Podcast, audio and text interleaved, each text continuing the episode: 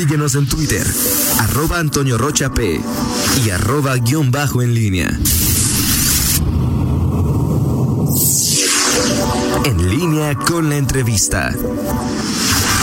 Son las 8 de la mañana con 7 minutos. Hoy hacemos en enlace con el director de Inmersa Marketing, con nuestro amigo Rodolfo Núñez. Rodolfo, buenos días. Eh, en las últimas semanas, Inmersa ha hecho varias encuestas, varios trabajos de investigación en torno a diversas situaciones que eh, tienen que ver con eh, la cuarentena, con la pandemia de, del nuevo coronavirus. Buenos días, Rodolfo. Gracias por aceptar la comunicación y el enlace.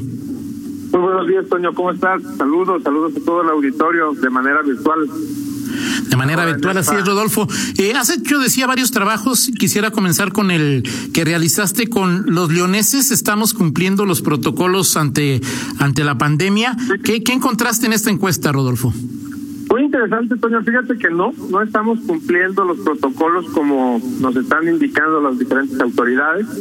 Eh, debido a tal vez eh, la negligencia, la cultura o hasta incluso la falta de coordinación entre la comunicación de las autoridades. ¿no? Entre los federales, los estatales, los municipales hay diferentes acciones, diferentes indicaciones y la realidad es que el Leones no está cumpliendo las cosas. te, pongo algunos datos en la mesa que son interesantes de esta encuesta. Eh, por ejemplo, el, el 62% nos dice que sigue haciendo compras normales las compras conforme va necesitando y que no ha cambiado su hábito de compra.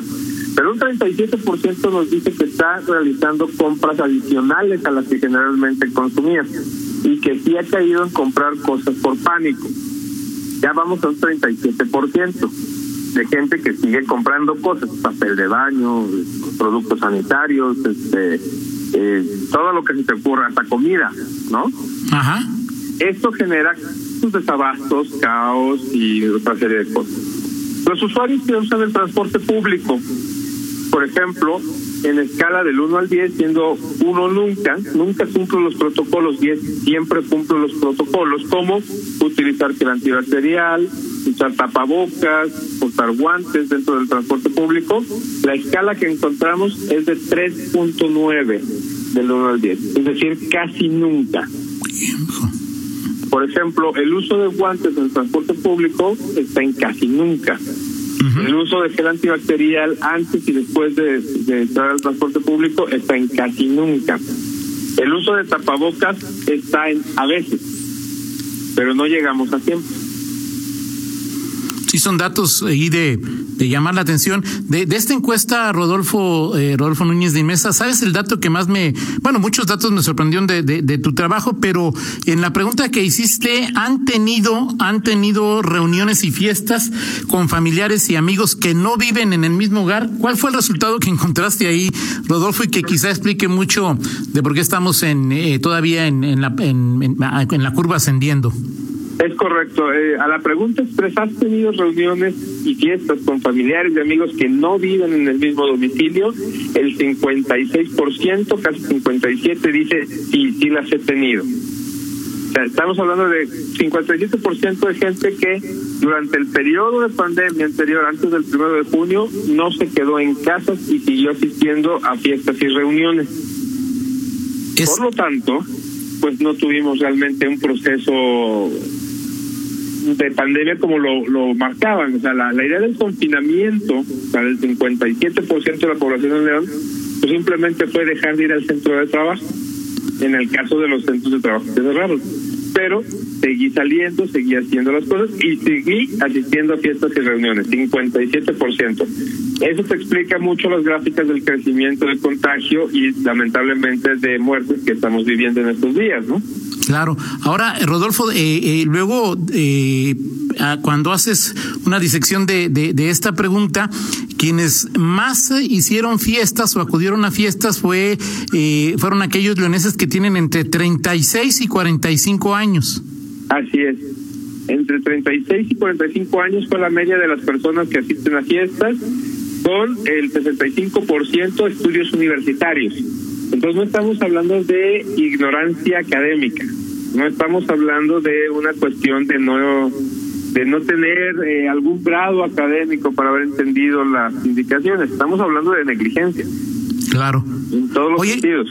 También encontramos un porcentaje más alto en las mujeres. Y esto se explica de la manera de salir con los hijos. O sea, las mujeres salieron, han salido más que los hombres a reuniones Así con es. familiares o, y amigos o amigas. Así es, las mujeres salieron más que los hombres y la explicación, si lo volvemos a, a desmenuzar, es que estas mujeres tienen hijos y tienen hijos pequeños sobre todo. Ok. Entonces, el tener al hijo encerrado, además de causar pues, el estrés, el, las presiones y el no saber qué hacer, ocasiona que muchas veces digan, bueno, pues nos reunimos en casa de una y llevamos a los chiquillos. Ahora, Entonces ya, ya salieron y hicieron la reunión. ahora Rodolfo, luego me llamaba la atención en este trabajo que, que realiza, que realiza Inmersa. eh, estamos viendo los resultados que nos presentas y le preguntas eh, ¿cómo te calificas? Y, y nos calificamos con 8 o 1, Rodolfo. Sí, cuando O sea, bueno, de manera personal, del 1 al 10, ¿qué calificación te das siguiendo los protocolos? Y el promedio es 8.1. Somos buenos para autocalificarnos. Es que el tema es, es lo preocupante, o sea, es decir, creemos que estamos cumpliendo cuando no estamos cumpliendo. E- Esa parte me parece que, y bueno, y creo que todos conocemos uno o varios casos de, de, de personas que creen que están cumpliendo cuando no están cumpliendo, y eso pues hace más complicada la situación, ¿no? Porque creemos, queremos creer que cumplimos, pero aún así sabemos que no lo hacemos, porque curiosamente no tuvimos calificaciones de 10. Es Exactamente. De, esta, de esta encuesta de, de los protocolos, ¿qué fue lo que más te, te, te sorprendió, Rodolfo? Uno, la cantidad de personas que acepta salir. Ajá. eh, que, que abiertamente dice sí, sí estoy saliendo a la calle, ¿no? O sí estoy saliendo a las reuniones. Segundo, el lugar a donde vas. Por ejemplo, fuera de una reunión o familia, eh, de, de familia o de amigos, ¿a dónde vas? ¿A dónde tienes que salir? La gran mayoría, el 38% nos dice que a las tiendas o a los supermercados. Entendible, hay que comprar la comida, ¿no? Hay que comprarle el abasto. Al banco y a los cajeros fue la segunda mención, pero la tercera mención que más me llamó la atención fue al estilista. Pues sí. O sea, tengo que hacerme el cabello y las uñas, ¿no?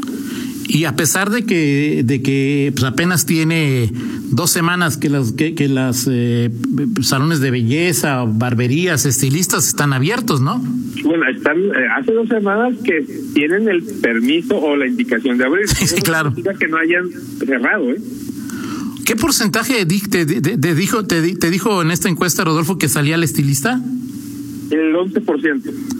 O sea, uno de cada diez leoneses dijo, pues yo sí voy con el estilista o a... Y es concretamente Cabello, a, a arreglarse el pelo o las uñas, ¿no? De belleza. ¿no? Perfecto. O por ejemplo, el 5% dice que no dejó de ir al restaurante. Mm. ¿Conocemos algunos, no, Rodolfo? Varios. Así es. Oye, eh, luego también hiciste uno de las consecuencias que ha traído eh, la pandemia, no la pandemia, la cuarentena, la cuarentena, eh, el confinamiento. ¿Qué, ¿Qué encontraste en esta en esta encuesta de cómo afectó la cuarentena a los eh, guanajuatenses, Rodolfo? Bueno, esa, ese es, es un tema delicado y grave. Eh, ¿Qué consecuencias hemos tenido? Que el 42%, por ejemplo, tuvo que parar totalmente su trabajo. Tuvo que dejar de ir a trabajar el 42%. De ahí vamos a desmembrar aquellas personas que les quitaron su sueldo o bien les reducieron sus salarios. El 25% tuvo que cambiar sus hábitos sanitarios. El 17% de personas con empresas tuvo que despedir empleados, dice que ha tenido que o reducir sueldos. Al 8% se le redujo el salario y un 8% nos dice yo no hice absolutamente nada y seguí trabajando igual. Seguí haciendo mi vida exactamente igual. 8%. Ese 8% pues, es casi uno de 10 que son los que no hicieron absolutamente nada y que siguieron trabajando y siguieron viviendo como si esto no existiera, ¿no? Sí. Eh, en la fuerza laboral, el 58% de los empleados tuvo afectaciones en su empleo. Por ejemplo, el 7% de la fuerza laboral dice estar despedida. 7% de la fuerza laboral en León. O sea, es muchísimo, Sí, claro. ¿no? El 47% hizo como ¿Te sorprendió este dato de 47%, Rodolfo, aquí en León?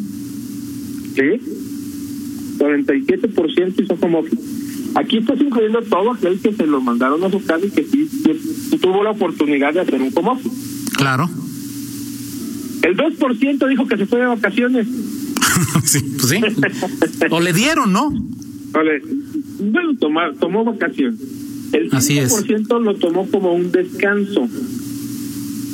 Y al 24% se le hizo un horario recortado. O sea, sí estuvo trabajando, pero trabajó mediodía o trabajó un día sí, un día no, etcétera, ¿no? A estos trabajadores también les preguntamos cómo se vio afectado el sueldo. El 49%, casi la mitad, dice que no sufrió afectaciones en sueldo. No le tocaron el sueldo. Qué padre, ¿no? Claro. Qué padre, así, personas así como, como tú, que no le que sigue trabajando y no tuvo afectación. Claro, claro, claro. El 39% le redujeron el sueldo. Al 39% le hicieron recortes en su sueldo en diferentes proporciones. Tenemos desde el 10% hasta el 50% y algunos casos con salarios mínimos. Ajá. El 6% dice que no recibieron salario por un tiempo, por ejemplo, una quincena y el 6% fue despedido totalmente de su trabajo. Y no recibieron entonces nada, ¿no? No recibieron nada. Pero si estás hablando del 6, entre 6 y 7% de personas despedidas de su trabajo, estás hablando de un desempleo adicional que había del 6% más, ¿eh? Sí, claro, por supuesto. Y entonces estamos hablando de una tasa de desempleo alta. Sí, sí, digo, si hablas de más de 200 mil empleos que se pueden haber perdido, se pueden perder a lo largo de la de, de, la cuarentena, ¿no? Así es, con lo que esto conlleva, ¿no? O sea, el, tener desempleo nos va a llevar a una baja de poder adquisitivo, a una limitación de inversiones y, por supuesto, un tema de seguridad. De acuerdo. Ahora, esto que hablas de, de, de, de seguridad, eh, y esta encuesta que hace Rodolfo eh, de qué tanto ha afectado el encierro en la relación con, con tu familia, eh, si ha provocado más violencia intrafamiliar. Yo supongo ahí primero, tú como experto, hay que utilizar una técnica muy sofisticada para que las personas te respondan pues en base a la verdad, porque luego esos temas generalmente en una encuesta no te lo quieren decir o, o porque están en el anonimato, o sea, es decir, acercarte eh, eh, metodológicamente en una encuesta no debe ser sencillo, ¿no? No, definitivamente son preguntas eh, capciosas que, hacemos bajo técnicas proyectivas. ¿No? es un ejercicio relativamente entendible. Es más fácil hablar de mi vecino que de mí. Claro. Entonces, cuando hacemos una cuestión de investigación de este corte proyectiva, tú empiezas a hacer las preguntas de tal manera que la gente se vaya acostumbrando a hablar del de al lado, no de mí. Exacto. Claro que existe un sesgo y claro que existe el, el tema de, de las personas que definitivamente ya en la encuesta no te van a querer contestar. Así es. ¿No? Pero, pero muchas que sí te contestan. Ahora, digo, ¿qué datos encontraste en, en, esta eh, encuesta que tiene que ver con cómo afectó el encierro la relación familiar, Rodolfo? Mira, por ejemplo, en este caso, el 34% de las personas nos dice que la violencia familiar ha incrementado durante este tiempo de, de confinamiento. 34% que dicen sí, sí hay más problemas de los que ya había en mi familia. Un tercio. Un tercio, ¿no? 48% es una cuestión bastante simpática que dice, no, no se han incrementado, siguen los mismos problemas. O sea, ya había problemas. Claro. Y solamente un 18% dice, no, yo no tengo problemas en mi familia. O sea, ahí puede establecer que dos terceras partes, depende cómo veas la información, en la cuarentena, eh, las disputas familiares, eh, dos terceras partes dice que o se mantuvieron igual o disminuyeron o la puedes ver al, al revés, ¿no? 72%, 82% dice que se mantuvieron igual, o aumentaron. Incrementaron, así es. ¿Alguna vez han presentado algún tipo de violencia en el hogar? Se le preguntó a las personas. Y 29% nos dice sí, sí tengo violencia dentro de mi hogar. ¿No? ¿Qué es esta violencia? ¿A qué le llamas violencia? Ajá. A levantarse la voz o insultarse entre familiares, dejarse de hablar, eh, a regañar a los hijos constantemente, a sufrir amenazas, empujones, y hay gente que dijo, prefiero no decir las causas. Ah, ¿no? Prefiero no hablar. ¿Cuál es Pero- la, más larga, la más grande? El regaño a los hijos. Exacto. El 7% es lo que más sucede en las casas. Y levantarse la voz o insultarse entre familiares, 24%. Ahora, ¿Quién eh, es el, adelante, Rodolfo. ¿Quién es el agresor? ¿Quién es el, el que empieza la violencia según las encuestas que hicimos? El 28% es el esposo, Ajá. el 24% los hijos y el 11% los hermanos. Ok.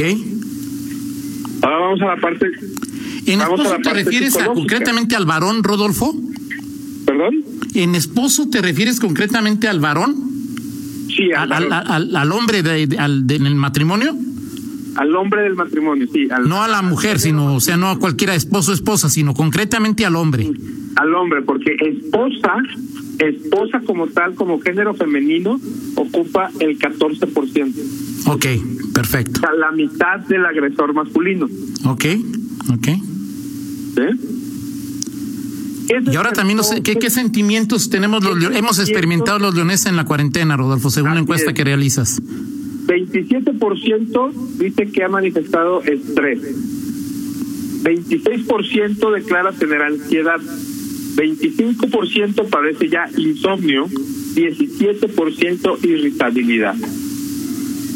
Es decir, si la cuarentena, el confinamiento, las noticias, eh, la percepción del futuro nos está generando estrés adicional, nos está generando ansiedad.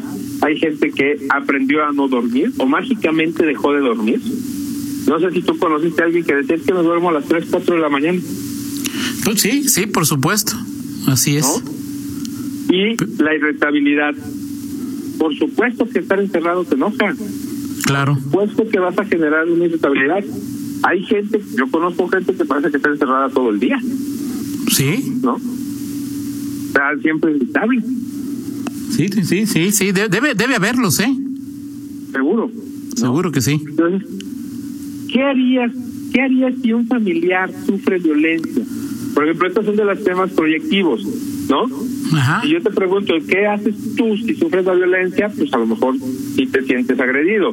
Pero Ajá, cuando proyectas y dices, ¿qué harías si un familiar cercano a ti sufre de violencia intrafamiliar? El 33% diría que lo denuncia. El 47% diría que preferiría hablar con el agredido y tratar de empezar a mediar esa situación hablando, ¿no? Para que se pudieran arreglar. O sea, no estamos tampoco ante un tema eh, de, de- de denuncia directa y nada, sino pre- pretendemos hablar para arreglar las cosas en la familia, ¿no? De acuerdo.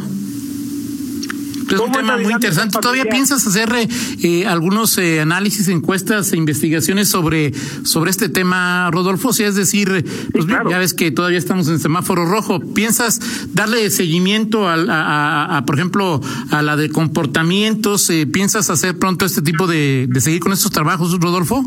Sí, así es. Vamos a estar encuestando permanentemente eh, en tres temas principales, ¿no? Lo que es el comportamiento, la, la parte de cómo estamos reaccionando, la parte de seguimiento económico, que también es importantísimo saber cómo vamos y calculando las pérdidas que se han ido acumulando, más las facilidades o dificultades en las que estamos trabajando ahorita. Y finalmente el tercer tema es el de evaluación de las autoridades competentes para el tratamiento de la pandemia y de la enfermedad.